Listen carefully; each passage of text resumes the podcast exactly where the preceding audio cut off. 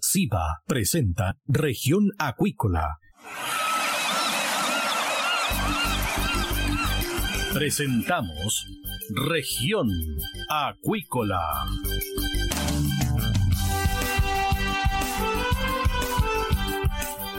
Escuche desde ahora todas las novedades de las principales actividades económicas de la región de los lagos y con las voces de sus protagonistas.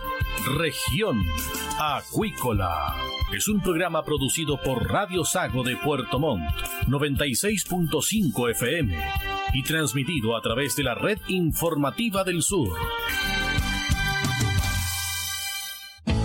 SIVA, Ciencia Aplicada en Acuicultura. Contamos con un capital humano avanzado y equipamiento especializado. Nuestro compromiso, entregar confianza y calidad para una acuicultura sustentable. SIVA, Centro de Investigaciones Biológicas Aplicadas. Visítanos en www.siva.cl. MSD Salud Animal, inteligencia en salud de peces. La esencia de la compañía es el cuidado de la salud animal, donde la tecnología ha pasado a tener un rol clave. Por eso, ha ampliado la oferta de productos y hoy entrega un servicio integral. En la sala de exhibición en Puerto Montt dispone de la marca Vaki, con equipos para apoyar procesos críticos en la producción de salmónidos, que se suman a la oferta de productos biofarmacéuticos. MSD Salud Animal, una compañía al servicio de la acuicultura. Escuche todos los domingos desde las 12 horas Recuperemos Chile. Recuperemos Chile. Un espacio de ciudadanos que busca retomar el país de todos. Recuperemos Chile, el valor de las ideas. Dentro de una caracola podemos oír el sonido del mar, pero ¿qué puedes decir tú de la vida en la costa? En Proyecto Caracola del Instituto Milenios Secos buscamos tus anécdotas, problemáticas y desafíos que vives siendo parte de las comunidades costeras de Chile para crear una completa historia de relatos sobre la vida junto al océano. Para participar, envíanos un audio de WhatsApp al más 569 5865 6997 y construyamos juntos la voz del mar.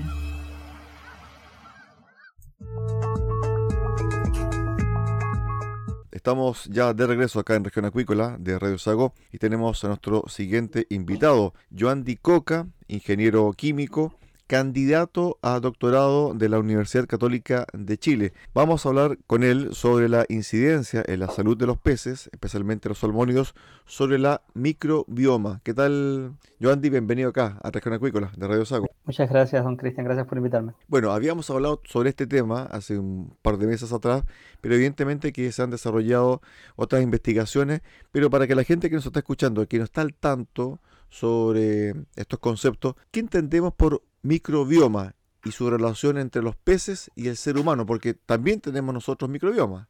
Sí, por supuesto. Eh, Cristian, eh, bueno, hay dos conceptos que a veces se tienden a confundir y es qué cosa es el microbioma y qué cosa es la microbiota. O sea, el microbioma se conoce como aquella comunidad de microorganismos eh, que habitan en las estructuras de los seres vivos, los animales, los seres humanos, las plantas, en este caso, en los peces, son estas comunidades de microorganismos que habitan en las branquias, en la piel y en el intestino, y que poseen características particulares como una unidad. O sea, ellos, como todo este grupo de microorganismos, tienen características específicas y funciones específicas que otorgan beneficios al pez. En este caso, a los pederos, que es el pez. Y en el caso de los humanos, a los humanos también. Eh, y la microbiota son todos los microorganismos vivos que componen el microbioma. Porque evidentemente eh, el, microbioma también está compuesto por virus, que son organismos que no, no están vivos, eh, también y también se les suele conocer como viroma. Pero eso es otro tema un poquito más eh, profundo, pero estos son los conceptos generales que, que se manejan en, en, esta área de la, de la microbioma, del microbioma de los, de los peces y los seres humanos y los animales en general. La microbioma es la comunidad de microorganismos y la microbiota todos los organismos vivos que componen la microbioma. Exactamente. Perfecto. Y en los peces tenemos microbioma en la piel, microbioma intestinal y microbioma branquial. Así es. Desde el punto de vista del equilibrio, ¿tienen que estar los tres en equilibrio para que el pez esté sano o uno incide más que otro? Efectivamente, conseguir eh, cuando el, para que el pez esté perfectamente sano, estos tres eh, nichos de microbioma tienen que estar en perfecto balance. ¿Por qué? Porque ellos le permiten al pez tener un estado de salud óptimo. Y cuando uno de estos sistemas eh, se interrumpe o se afecta, ocurre un proceso que se llama disbiosis, que es cuando las, las especies que componen este microbioma normal del pez, este microbioma sano, se afecta por algún factor que puede ser ambiental, puede ser estrés, puede ser un tratamiento, y empiezan los problemas. Eh, y todo esto gatilla y desencadena un conjunto de afectaciones en la salud general del pez. Ahora bien, ¿hay agentes externos que comiencen a incubarse dentro de estos microbiomas? Sí, por ejemplo, eh, un, eh, podemos citar varios factores, pero podemos empezar por los factores ambientales cuando las bacterias son organismos vivos que son muy dependientes de la temperatura. Y cuando ocurren cambios en la temperatura del agua, del pez, eh, evidentemente estas bacterias se afectan. Y las bacterias que normalmente componían la microbio, la el, microbioma del pez, eh, algunas especies se ven afectadas y otras especies se ven favorecidas. Y esto eh, provoca esta disbiosis, esta, esta afectación del, del microbioma en general. Otras, otros factores son, por ejemplo, la salinidad, contaminantes como trazas de antibióticos, trazas de metales pesados, eh, presencia de materia orgánica en exceso en las aguas, presencia de ausencia de oxígeno, principalmente en las branquias. Cuando cambiamos el tipo de alimentación del pez, esto también es muy importante, cambia eh, el microbioma intestinal.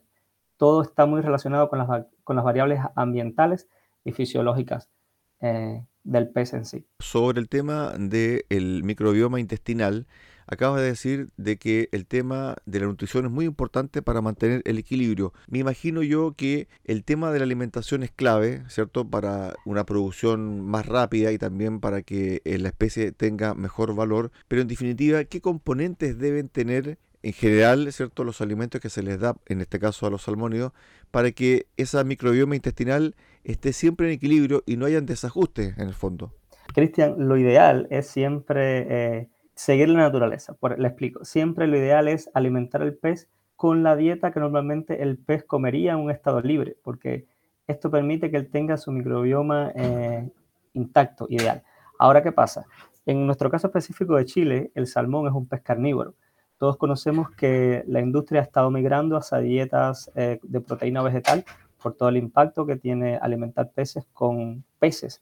O sea, no, es eh, adecuado emplear eh, proteína animal de alto valor para alimentar peces eh, por todo el problema que esto desarrolla. Y por eso la industria se ha movido hacia alimentos vegetales como la soya, que son una buena fuente de proteína. Pero esto provoca que la microbiota intestinal del pez cambie, evidentemente, porque es una microbiota que está adaptada, por decirlo de una manera, a digerir compuestos proteína animal. Y cuando alimentamos el pez con alimentos vegetales, obviamente ocurre todo una disbiosis, una disrupción de la microbiota eh, y del microbioma intestinal del pez. Eh, y esto provoca afectaciones como pueden ser inflamaciones en el intestino, otros, otros con afectaciones más complejas de salud. Y entonces lo que se hace es intentar incorporar en estas dietas compuestos funcionales y microorganismos específicos que ayuden a degradar estas proteínas complejas vegetales que el pez normalmente no está eh, eh, adaptado para eh, digerir. Joandy, la única forma para que estos peces pudiesen digerir también componentes orgánicos puede ser el cambio genético, es decir, que la especie sea modificada un poco. No tengo conocimientos en, hasta este minuto de que peces modificados genéticamente para que permitan asimilar determinados compuestos. Sé que algunos peces, eh, sobre todo salmón del Atlántico, se modifican genéticamente para ser resistentes a algunos tipos de virus. Eh, pero hasta este minuto no tengo conocimiento de que se haga lo mismo en función de, que el pez sea, sea capaz de asimilar determinados tipos de nutrientes. Aunque sí, evidentemente los peces se hibridan y se modifican con el objetivo de que crezcan mucho más rápido que tengan una capacidad de conversión del alimento eh, mucho mayor. Eh, pero hasta este minuto que yo sepa, no, no existe eh, tal cosa en, en, la industria. Ok, nos vamos a la microbioma branquial. ¿Qué afecta principalmente a la microbioma branquial? ¿El virus? ¿Las bacterias? O sea, el, el microbioma branquial es importante porque es, las branquias son la principal eh, vía de, de, entrada, de adquisición de oxígeno del pez. Entonces, eh, la microbio, el, el, microbioma que compone la branquia generalmente es un microbioma que no es tan abundante como el, el del intestino. Eh, generalmente es un microbioma escaso, pero que es fundamental para, determinar, eh, para impedir que determinados patógenos, principalmente las amebas y, y otros tipos de, de, parásitos que atacan las branquias, eh, colonicen estas áreas. Generalmente esta es una, un, una micro, una, una microbio, un microbioma que está adaptado a, a eliminar y asimilar compuestos eh, ricos en, en nitrógeno, eh, en CO2 y otros son bastante tolerantes a este tipo eh, de intercambio de gases, porque acá es donde ocurre el intercambio gaseoso del pez. Y también es, como un filtro, entonces ellos son una barrera protectora y evitan que al pez entren otros patógenos. Y esta, este microbioma de esta área específicamente se ve afectado principalmente, igual que el microbioma de la piel, por los cambios de temperatura, por los cambios de pH del agua, por los cambios de salinidad y por la presencia de eh, compuestos como a veces los peces cuando están infectados, por ejemplo, con cálibus o con otro tipo de parásitos, se, dan, se le dan baños de agua dulce, se le dan baños de peróxido de hidrógeno y esto eh, hace que también esta microbiota se, se afecte. Estamos conversando con Joan Di Coca, ingeniero químico, candidato al doctorado de la Universidad Católica de Chile y también es investigador de SIVA. Cuando hablabas de este intercambio gaseoso, ¿a qué te refieres? O sea, el intercambio gaseoso es cuando el pez evidentemente eh, adquiere el oxígeno que está en el agua y excreta eh, por a través de las branquias la, los compuestos eh, gaseosos que normales del metabolismo, como son CO2, amonio y otros tipos de, de compuestos que el pez libera. Ok. Sobre la microbiota, o microbioma, mejor dicho, de piel. Aquí, evidentemente, que la piel por lo general, cuando hay cierto tipo mm, de manchas, ¿cierto? O de coloraciones distintas o lesiones, esta forma de descubrir cierto tipo de mm, enfermedades a través de la sintomatología de la piel también es plausible desde el punto de vista médico, ¿no?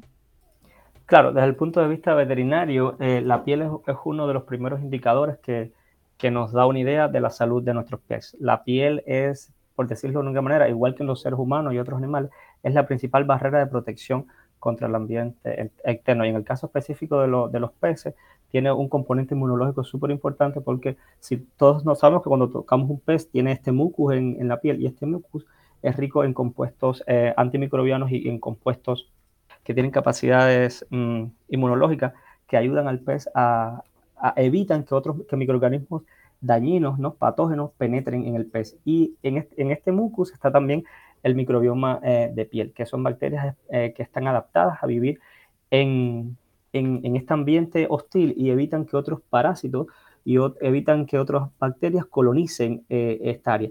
Lo que sucede cuando tenemos parásitos, ya que son organismos pluricelulares, los parásitos generalmente como el cálibus empiezan a comerse este mucus y deja un área externa libre de este, del microbioma de esta área, la dejan expuesta y eso permite que bacterias oportunistas que estén en el agua lleguen, colonicen esta área específica del, del, del pez y comienzan procesos ulcerativos, problemas eh, de la piel. Y efectivamente, como usted decía, esto es un indicador claro para el veterinario de los centros y de la industria de notar que algo no está bien, algo está sucediendo con nuestros peces y, y tomar las medidas pertinentes, que generalmente son tratamientos ya cuando se farmacológicos, cuando se llega a este punto de lesiones en la piel.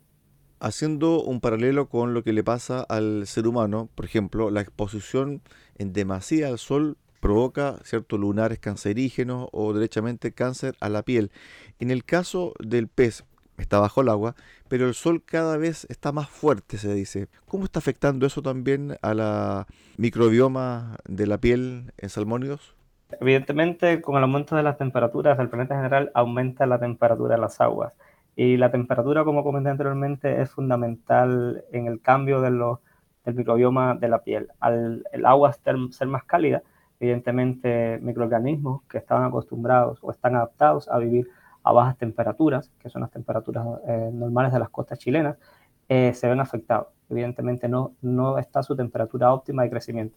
Y esto provoca que esta, estas poblaciones específicas de microorganismos disminuyan y otros microorganismos que son mm, tolerantes a mayor temperatura crezcan y pueblen, colonicen la, piel del pez y esto provoca todo un conjunto de trastornos de disbiosis que vienen asociados a procesos infecciosos posteriores.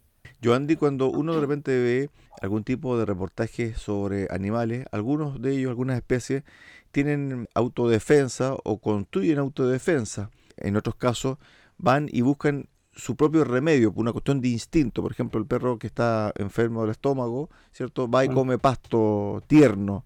En el caso del salmón, aparentemente es una especie que es muy delicada, que no genera autodefensas, por ejemplo.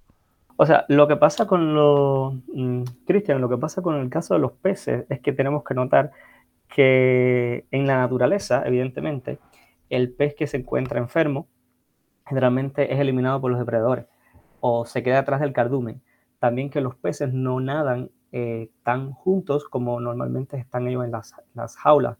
Entonces aquí tenemos un problema también que es la densidad. Entonces, mm, al ellos no estar en, contacto tan estrecho, en la vida en, su estado libre, eh, no ocurren todo este tipo de infecciones que normalmente presentamos en la industria por un tema evidentemente de espacio, evidentemente de rentabilidad de la industria que eh, se necesita por espacio tener determinados números de peces dentro de las aulas. Entonces, en la naturaleza esto no ocurre así y por lo tanto no es normal ver eh, estas propagaciones de infecciones y de parásitos, porque sencillamente el pez que está enfermo queda detrás, el depredador se lo come o sencillamente muere y no contamina al resto del cardumen. O también existen procesos de simbiosis con otros organismos, por ejemplo, todos conocemos el clásico de la rémora y el tiburón, ¿no? Este pececito limpiador que se come los parásitos, pues algo eh, parecido también existe eh, con otros tipos de peces y de hecho hay nuevas estrategias que eh, principalmente en Canadá, se emplean peces limpiadores para remover el cáligo de la piel de, los salmones en las jaulas. Eso es bastante interesante. ¿ah? Yo no sé si eso está en Chile todavía masificado o todavía está en estudio. Yo creo que acá la industria todavía está un poco detrás con respecto a los peces limpiadores. No tengo conocimiento de que alguna mm, empresa en particular los emplee, pero sí sé que en Noruega y Canadá eh, está ganando eh, mucha popularidad.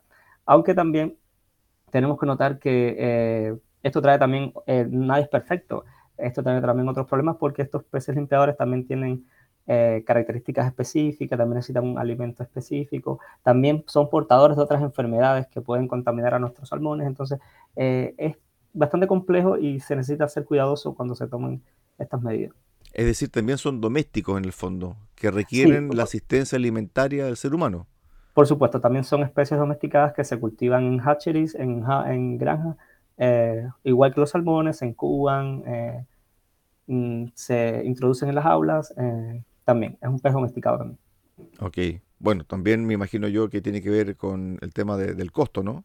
Sí, generalmente estos peces limpiadores, según lo que tengo conocimiento, son mucho más, no necesitan tanto alimento porque en sí ellos se alimentan de los parásitos del pez. Pero igual los peces no siempre tienen parásitos y también tienes que alimentarlos, tienes que cuidarlos.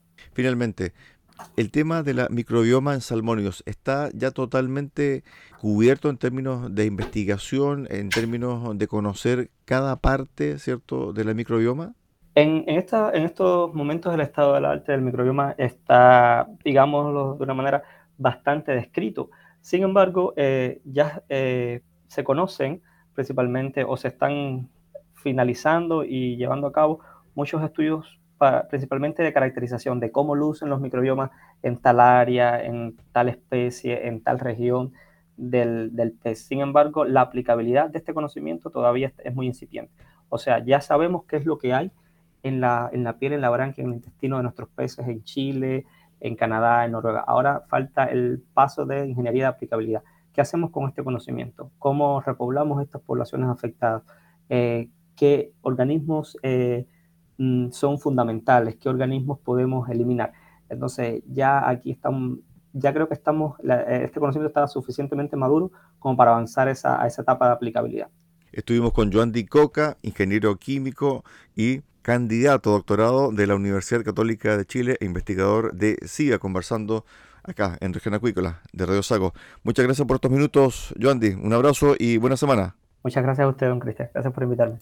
De esta forma llegamos al final del programa del día de hoy acá en Región Acuícola, en Radio Sago. Los esperamos mañana a contar de las 13.30 horas en el 96.5 FM de Radio Sago en Puerto Montt. Que usted tenga una excelente tarde. SIVA, Ciencia Aplicada en Acuicultura. Contamos con un capital humano avanzado y equipamiento especializado. Nuestro compromiso, entregar confianza y calidad para una acuicultura sustentable. SIVA, Centro de Investigaciones Biológicas Aplicadas. Visítanos en www.siva.cl. MSD Salud Animal, inteligencia en salud de peces. La esencia de la compañía es el cuidado de la salud animal, donde la tecnología ha pasado a tener un rol clave. Por eso, ha ampliado la oferta de productos y hoy entrega un servicio integral.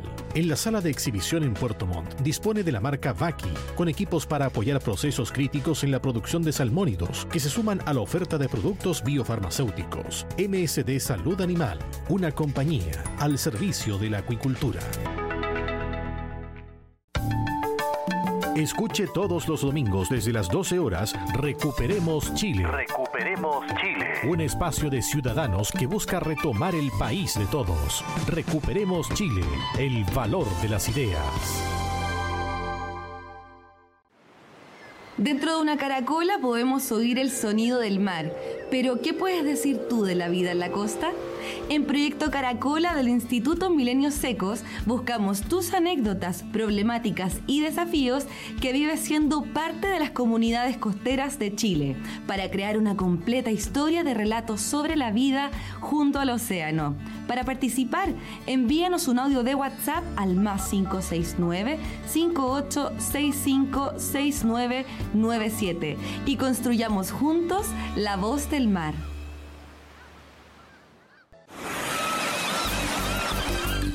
Hemos presentado Región Acuícola. El acontecer de las actividades económicas que dan vida a la región de los lagos y las voces de sus protagonistas en el más completo resumen noticioso. Región Acuícola es un programa producido por Radio Sago de Puerto Montt, 96.5 FM y transmitido a través de la Red Informativa del Sur.